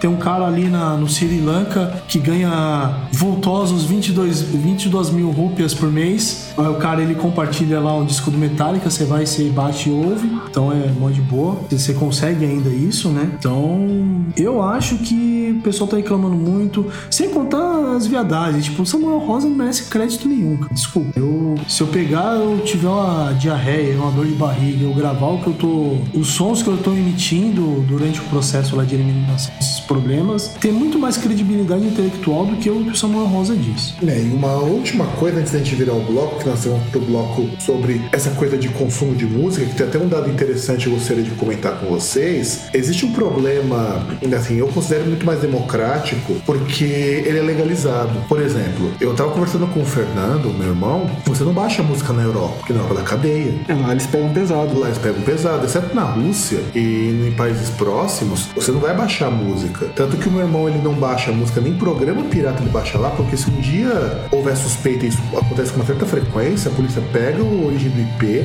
rastreia você tem- e ainda mais pra quem é estrangeiro. É, a coisa fica feia pra ele. Agora, com o streaming não. Com o streaming você não tem essa restrição de você não pode tocar isso aqui porque seria ilegal por outros meios. Mas eu concordo, quando você diz é limitado, é limitado. Mas eu acredito que ainda é questão de tempo até que os artistas e as gravadoras entendam que não dá pra fugir do streaming e que não dá pra você privilegiar este ou aquele serviço, porque senão é perda de receita. E nem privilegiar este ou aquele país, né? Porque até serviços de streaming você citou, teve outros aí, né? Que na verdade muitos não vão conhecer e tal, e que a gente já acompanha um pouco, um pouco mais de tempo. Por exemplo, você tem o serviço que é o Pandora, que é um serviço dos Estados Unidos. Que é um serviço muito bom também. Um serviço passagem. ótimo, cara. Nossa, eu, eu achava que ele era perfeito. Mas ele tem menos músicas que o Spotify e o Deezer. É, mas ele, ele é, é nos Estados Unidos e Europa. Tipo, os caras bloquearam por IP, tipo, falaram, ó, eu usava ele lindamente, tinha minha rádio ali, minha rádio que, como primeira música, tinha uma música do Black Sabbath, Iomi Radio, e aí de repente falou, ah, você não pode ouvir porque você não está nos Estados Unidos. Eu, porra, o, o bagulho ele me chegava, eu, eu podia ouvir as músicas lá, ele chegava, por exemplo, eu tô ouvindo, sei lá, Sweet Leaf, aí para de tocar Sweet Leaf, ele vem e coloca uma outra música e ele fala, olha, essa música ela tá tocando porque de acordo com a música que, que veio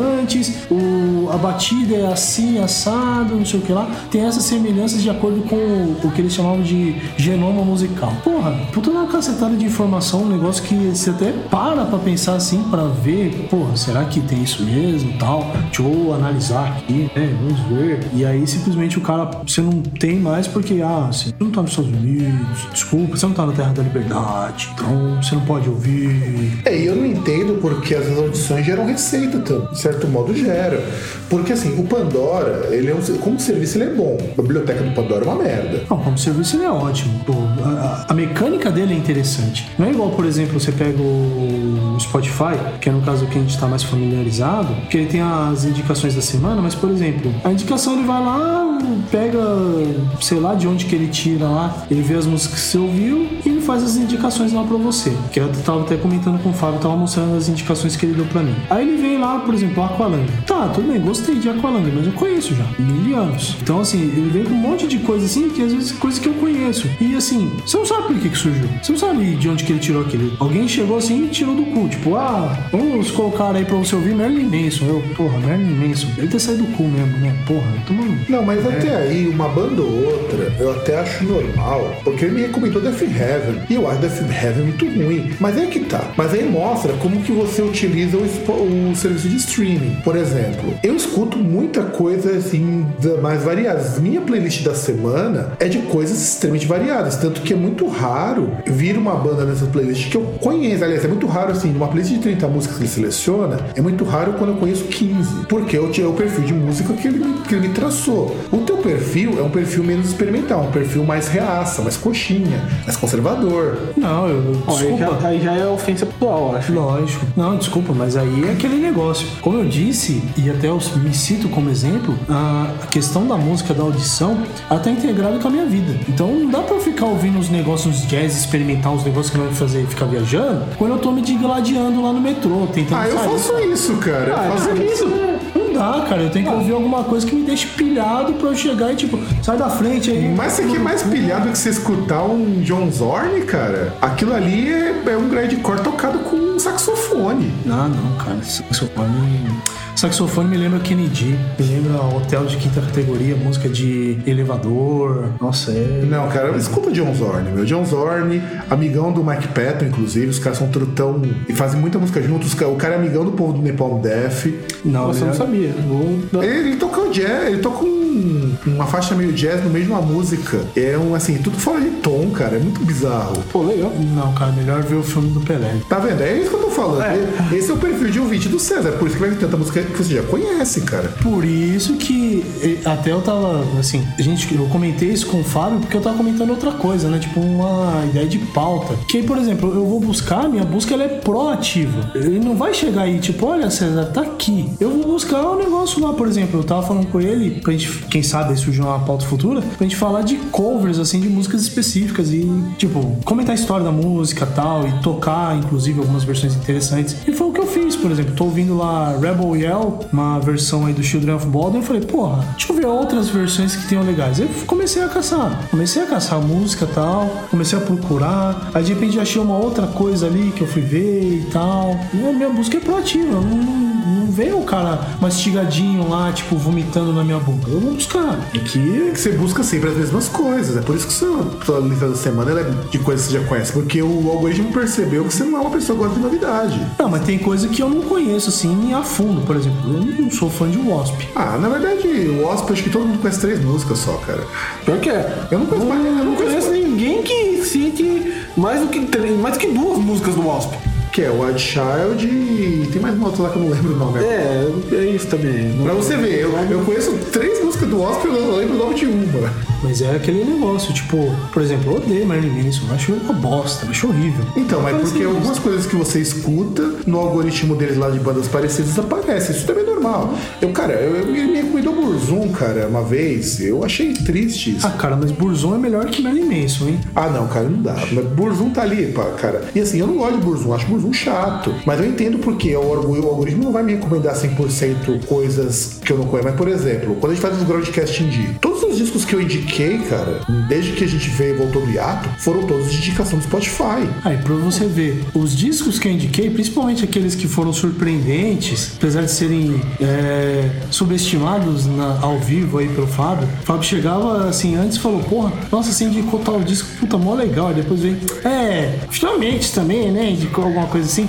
Mas foi coisa que eu busquei, não foi no Spotify, tipo, olha, tô. Não foi isso, cara. Mas aí é o perfil, né, César? É o perfil, afinal de contas, como eu falo, o meu perfil é um perfil mais de descobridor mesmo. Por isso que ele me indica mais coisas diferentes. Você, você tem o trabalho de buscar. O que eu fazia quando eu era mais novo. Tanto que, por exemplo, uma banda que eu curti muito, que eu descobri pelo Spotify, foi o The Ocean, que é uma banda de post-rock, post-rock post-metal, que eu acho um caralho. Eu ia descobrir de alguma outra forma, ia, porque eu escuto muito esse tipo de som. Mas eu não chegaria nesse disco no dia. Pô, César, você quer foder minha gravação, caralho? Só pra trollar um pouquinho. Não, foi mal. é que tem um. que Eu tava procurando aqui, eu tô com o celular na mão e tal. Como eu não preciso usar o celular pra gravar agora, né? Dá pra. A gente aproveita todas as mídias que a gente tem disponível. Que tem um, di... um vídeo, que aí eu não sei até se a gente comenta, que é um negócio muito interessante, que ele fala sobre música pop. Que na verdade serviria como complemento. Eu acho que serviria mais pra incluir ele como complemento ao programa passado. Isso a gente pode fazer futuramente quando a gente retomar essa pauta ou no comentário, mas enfim. Vamos virar o bloco, falar do- agora do futuro do consumo? Chama a produção agora. Aí, produção, vira o bloco agora.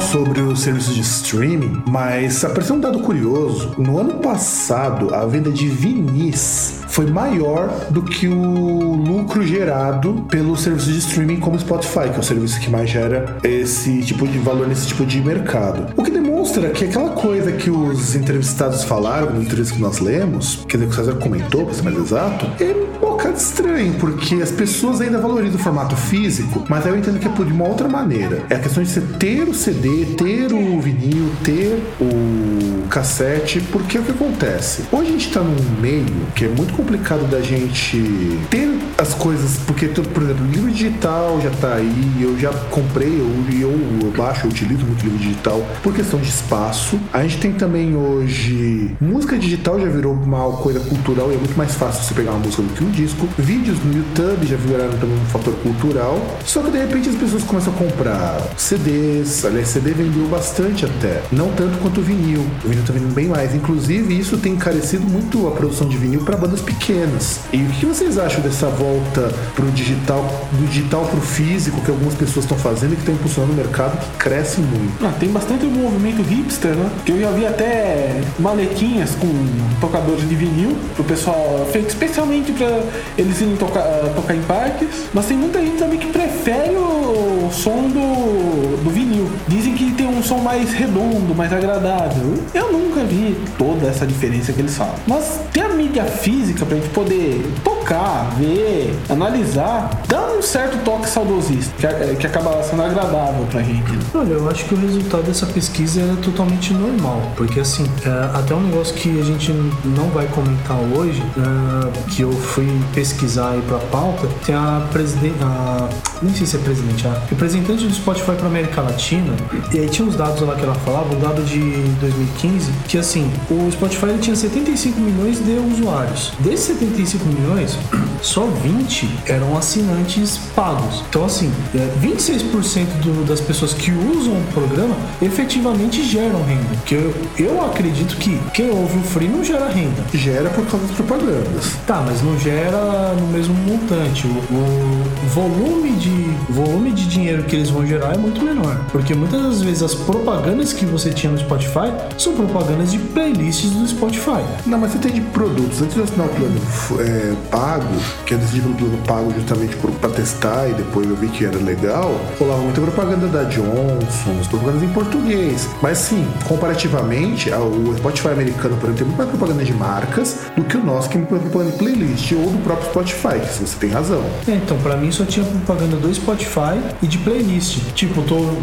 Meu, super legal. Eu tô lá ouvindo Black Magic do Slayer. Aí vem lá, ouça nossa playlist gospel, Ana Paula Valadão, com sei lá qualquer outro puta que usa. Com o pastor Valdomiro, Qualquer outro filho da puta que usa é, a ignorância alheia pra encher o cu de dinheiro. E, e vinha lá. E depois tocava Merciful Fate. Isso era lindo, cara. Era maravilhoso. Só que felizmente saí dessa vida porque eu acho que vale a pena pagar 15 reais pra não ter que ficar ouvindo essas bosta. Poder ter as músicas offline, então poder ouvir durante o meu caminho. Vale muito a pena. E assim, é normal, porque assim, ô caralhos. Sempre, não. A gente, eh, gravação ao vivo é isso mesmo. Mais gravação presencial é um caralho mesmo. É, Mas principalmente quando a gente esquece de baixar o volume do celular, né? Então, e aí o que acontece? O Sandro citou isso, até que ele, você esqueceu de falar que o dado importante dessa entrevista é justamente o fato de que o Spotify ainda não está se pagando na América Latina. Ele ainda está operando com uma leve, mas uma bem leve queda de faturamento, às vezes assim, uma bem leve, um, uma bem leve não, um bem leve prejuízo, mas não é um prejuízo grande para uma corporação do tamanho deles. E você, Pedrão, você usa o Spotify? Olha, depois que você me recomendou, eu baixei ele e comecei a escutar. Eu gostei muito. Por enquanto ainda tô usando a versão free, mas tô seriamente pensando em começar a pagar. Cara, larga das drogas e paga, porque os 15 reais são 15 reais muito bem gastos. Mesmo com, com as falhas que o César apontou, que são falhas que você, Spotify Brasil, deveria considerar, de falta de muito artista, é porque assim, eu fiz uma comparação do Spotify com o Deezer. Eu tenho os dois, evidentemente.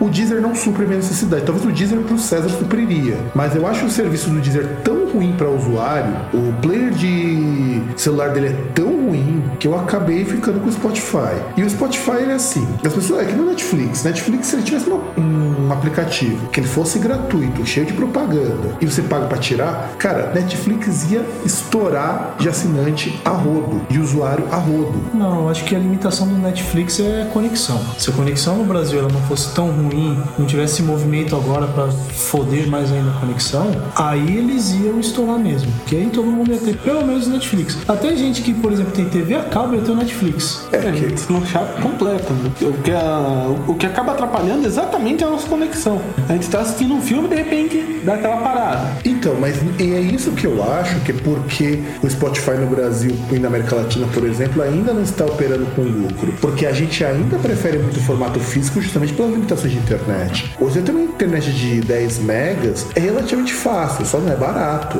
A internet de 10 megas tá num torno assim, uma operadora que atenda vários lugares, tá em torno de 90 a 130 reais, o que é muito caro por só 10 megas. É, 10 megas que acabam sendo entregues dois, né?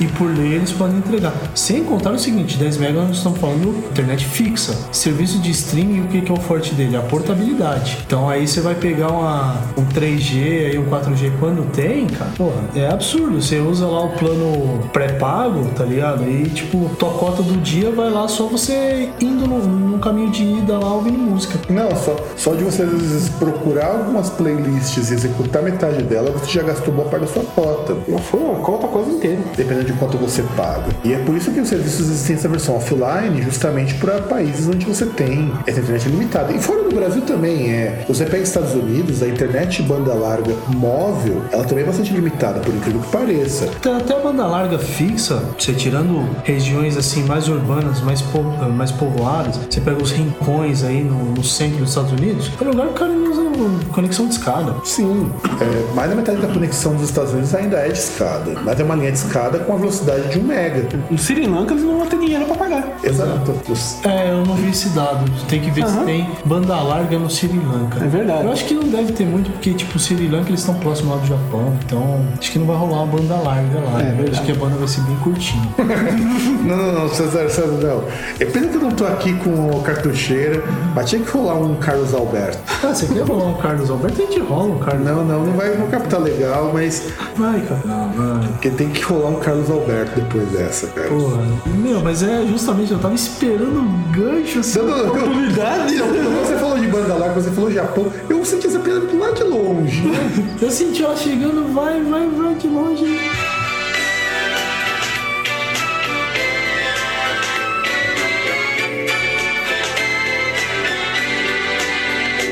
Né? E, e- e eu digo mais, eu. Na verdade eu não digo, eu pergunto. É. Casalberto, o que, que você achou dessa minha piadinha? Fala aí. Tô feliz. Carlos Alberto aprovou. Não, gente, é, é- essa, essa daí veio longe, ó. Essa veio longe. Essa piadinha do César veio, veio assim. Stand. Eu, eu, eu, eu, até esperando, falou banda larga, falou Japão, não pode ser larga do Japão. Eu falei, devagarinho, viu longe, longe, e chegou com tudo. Não, e, e olha que a gente fala ainda, mas é aquele negócio, né? Principalmente a questão do- da ironia, porque lá, meu, Japão, Coreia do Sul, tem algumas das conexões mais rápidas do mundo, apesar que a mais rápida, pelo que me parece, é lá na Noruega, alguma do tipo. É, eu acho que é Suécia. Suécia, você conecta até no meio, da- no, no meio da floresta, você conecta. Não, não, o pior é o recorde de velocidade, assim, de banda larga fixa. Eu acho que os caras chegam a 1 gigabit. Não, isso aí é no Japão. É no Japão. É, no, Mas é, a de conexão normal, a Suécia é que tem a conexão mais A rápida. média, né? A média. Mas, porra, pensou 1 gigabit, cara? Ai, meu Deus. O meu irmão, ele paga por 64 mega de conexão real, que é 64, não tem aquela frescura de uns 30% lá na Alemanha, ele paga o equivalente a 50 reais. e aqui a gente paga 100 por 10 que vamos, vamos vamos receber dois. Exato. E é aí que entra talvez essa coisa do porquê que o físico aqui no Brasil ainda seja mais forte e por que também o streaming ainda não decolou como deveria. E também vamos ser bem francos, o mercado musical, a só a música em si, ela carece muito de outros artifícios. Por exemplo, por que uma Beyoncé, que nós comentamos no curso do programa, ela não faz música mais, ela faz um espetáculo, ela não vende mais o single. O serviço de streaming ainda não é capaz, aliás, não não são capazes, acho que exceto pelo Apple Music, de exibir o vídeo relacionado àquela música. No Apple Music você tem integração com os vídeos deles e é uma coisa bem legal. Só não funciona direito, não sei como tá agora. Na época que eu peguei os seis meses para os três meses pra testar, eu não achei bom não, cara. Eu não gostei, particularmente falando, eu achei muito ruim. Mas a ideia é muito legal. Então, por exemplo, tá assistindo lá o clipe. Clipe não, você tá assistindo a, ouvindo a música lá da Formation. De repente você abre lá o iTunes você pode ver o clipe. Isso é legal. Aliás, é uma ideia que o Spotify tentou incorporar, pelo que eu andei lendo, mas ainda tá tendo alguns problemas de, de estrutura. O César que estuda essa parte de programação e tudo mais, ele sabe que não é tão fácil implementar uma integração vídeo e música num aplicativo sem você exigir tanto de banda ou sem você exigir tanto de um programa. É, que aí também você às vezes exige até do hardware também. Que aí você vai ter que ter uma. Provavelmente você vai ver o vídeo, mas você não vai querer ver o vídeo também naquela qualidade 144 do. 144 pixels do YouTube, né? Você ouve lá o som, você ouve aquele metálico, aquele chiado. Exato. E você, por exemplo, quando você pega isso daí, nós temos que lembrar que não é só no desktop, também engloba os portáteis. Isso é complicado, é complicado. Então, o, o que foi falado lá pela Marisa Monte, né? Que ela falou da ideia de você ter um serviço que mostra mais informações, engloba isso daí também. Eu lembro quando eu pegava Apple Music, você pegava, por exemplo, o Number of the Beast do Iron Maiden, você conseguia ver os clipes junto com o disco. Quer dizer, conseguia sendo muito generoso. Eu não conseguia porcaria nenhuma porque o serviço ainda estava meio cru. Não, mas Você tentava, né? era possível. Era possível quando o serviço colaborava. E, esse, e o, por exemplo, o Deezer, quando você está ouvindo a música, se você abrir o aplicativo do Deezer, ele te mostra a letra e as informações do artista. Então, quer dizer, é, isso daí, acho que falta pouco. Eu acho que quando a internet no Brasil der uma baixada, ou der uma melhorada de qualidade, ou que nem, por exemplo, eu descobri esses tempos que na Liberdade o bairro inteiro é internet de graça, tem internet na rua. Que também é uma tendência mundial que você tem internet na rua. Parece Nova York. Em São Sebastião também tem, litoral norte de São Paulo. Então, quando isso daí se popularizar, eu acho que aí o streaming vai pegar de vez. Então, eu já acho que é diferente. Eu acho que o perfil é diferente. Porque eu acho que o streaming ele pega muito aquele cara que era o cara do MP3, aquele cara da, da questão do ouvir sem pagar. Por isso que você vê essa disparidade aí, que é menos de 30% dos usuários do Spotify, por exemplo, você falando mundialmente, que são pessoas que pagam. Que a maioria é assim, tipo, ah, eu posso ouvir minhas músicas, eu monto minha playlist aqui. Tá, não posso ouvir offline, mas. Pega umas pô, propaganda, mas é, beleza. pego as propagandas, mas monto minha playlist, as músicas que eu quero, vou lá, ouço de boa, papum. Então, pra mim tá bom. Pega uma conexão que nem, por exemplo, a que eu tenho, que corta a velocidade, mas não corta o link, então até, acaba até sendo vantajoso. É, se você ouvir na. Se não tentar ouvir na, na máxima qualidade, dá pra você ouvir de boa. Até porque você não pode, porque o, o serviço free te limita a 128 kbps. É verdade. Então quer dizer, você é feito justamente para que você ouça as propagandas. E até fica parecendo com uma rádio de verdade. Se você bota pra rolar uma rádio em vez de uma playlist, as propaganda fica igualzinho uma rádio. Só que não tem um cu de burro de um diretor lá pra decidir o que você vai ouvir e colocar um monte de bosta. Ou, por exemplo, você pega a Kiss FM da,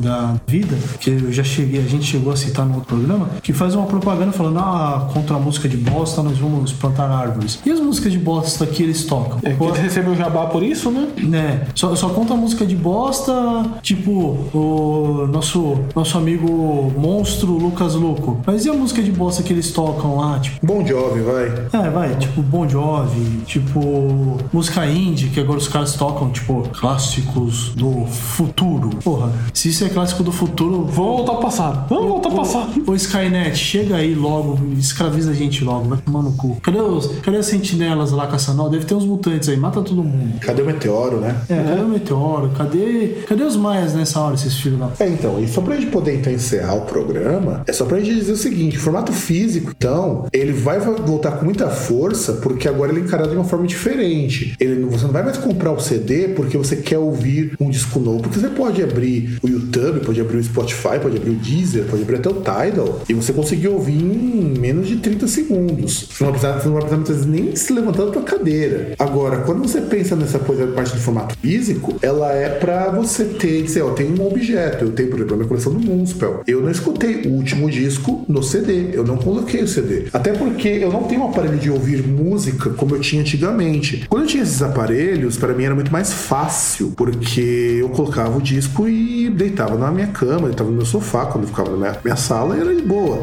Isso também mudou, por exemplo, os aparelhos de som, os, os tocadores de CD e tudo mais, eles também mudaram, porque as pessoas estão comprando menos esses aparelhos, porque elas rodam no computador ou no celular e elas estão satisfeitas com isso. Eu sinto falta ainda de verdade de um aparelho de som na minha casa para ouvir meus CDs. Acredito que o dia que eu comprar, eu vou voltar a ouvir CD. É, mas só ouvir no computador, cara. Ah, mas não é a mesma coisa, cara. Não, é, é diferente. Nossa, ah, vai dizer que tem uma experiência Não, eu- transcendental. Não, não, ela é diferente. É que nem você assistir vídeo no PC, cara. Não é a mesma coisa que assistir na televisão. Ah, não é a mesma coisa, mas pra mim tava de boa assistir no PC, cara. Assisti vários filmes no PC. Ah, eu não consigo, Tava cara. de boa. Assim, quebra o galho, mas a televisão. uma- Ver na TV fica bem melhor. Por exemplo, anime mesmo só vi no, no PC, nunca vi na TV.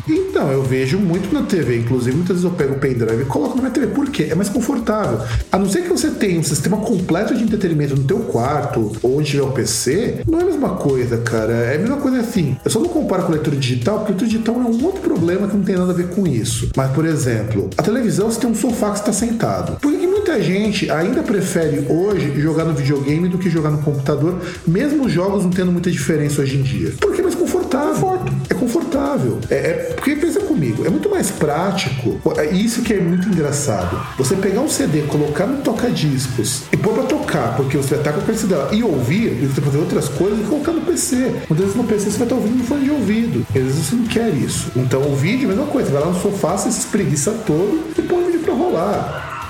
Então, é nessa premissa que esses formatos físicos vão agradar o pessoal mais velho. O pessoal mais novo que adquire isso não tá comprando porque tá precisando de conforto. Você pode ter certeza que o cara que comprou aquele vinil ultra raro lá na Europa vai pegar esse vinil, vai deixar ele guardado porque não vai ter onde tocar, vai abrir o Spotify e escutar o disco da banda que saiu no mesmo dia que ele comprou o vinil. Já que é, tem muita gente que mantém pela coleção, ou simplesmente pra dizer que tem. Tá lá, ele pode pegar, ver, ler as informações que, tiv- eh, que tiverem no álbum, mas vai escutar pelo formato eletrônico. Exato, vai escutar pelo formato eletrônico. Rapaziada, chega por hoje, né?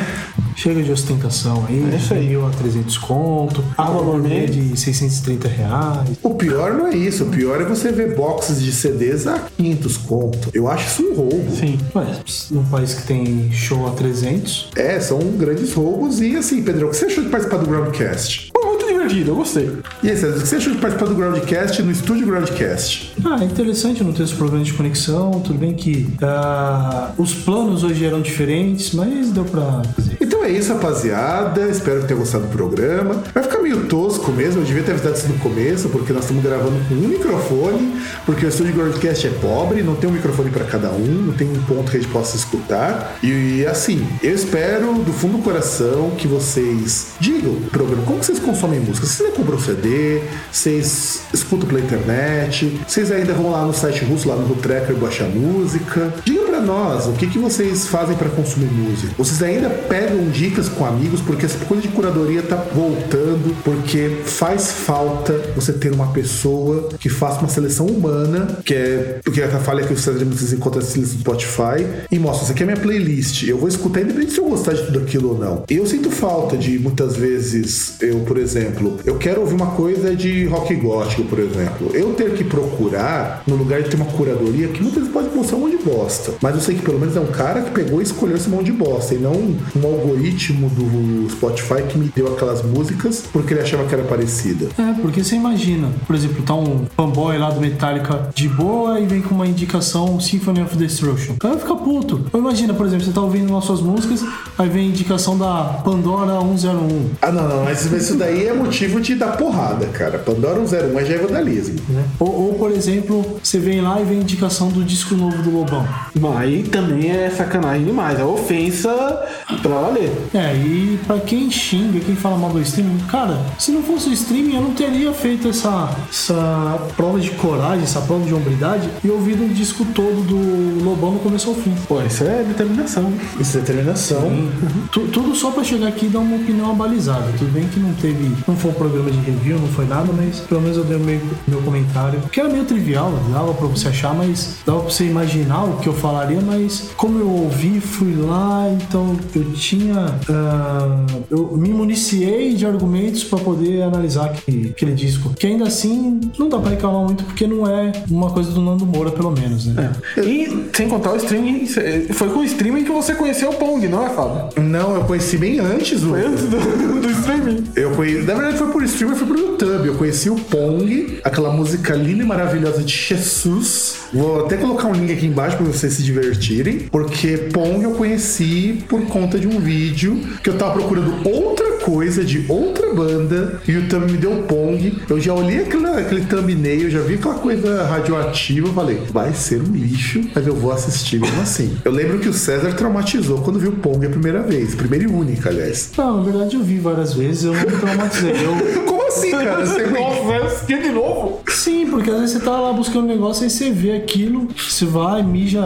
se mija nas calças de tanto dar risada. Ah, é verdade. É, isso E é. aí, e aí depois você lembra, você fala, porra, na verdade eu odeio essa bosta, né? Odeio todo qualquer filho de uma puta que goste dessa merda, né? Verdade. É que você fica se perguntando por que que eu fiz isso? Por que eu assisti isso de novo? Exatamente. Não, é verdade. Aconteceu comigo a mesma coisa. Às vezes eu assisto Pong, cara, e eu não sei por que, que eu estou assistindo. Ah, você precisa dar risada, né, cara? Você precisa. Aliás, deixa eu- antes da gente poder finalizar o programa, deixa só eu ver aqui. Vamos abrir no Spotify, ver se tem Pong no Spotify. Deve ter. Eu, eu acho que ele deveria mostrar os dotes da grande Sabrina Sabrok. Sim, ela tem muito carisma. Certeza. Até uma. Eu posso dizer, cara. Até uma. Uma desenvoltura, né? É, até uma presença, sabe? Um- uma, uma grande presença, né? Hum, duas grandes presenças, verdade. Não, presença e carisma. É, acho que mais ou menos 400ml em cada um. Exatamente. Deixa eu ver aqui se tem Pong. Tem! Tem Pong no Spotify. Spotify. Tem Pong. Isso é bom ou não? Isso é mal. Mas é isso, galera. Nós já falamos demais, o programa tá muito longo. Um grande abraço a todos e tchau!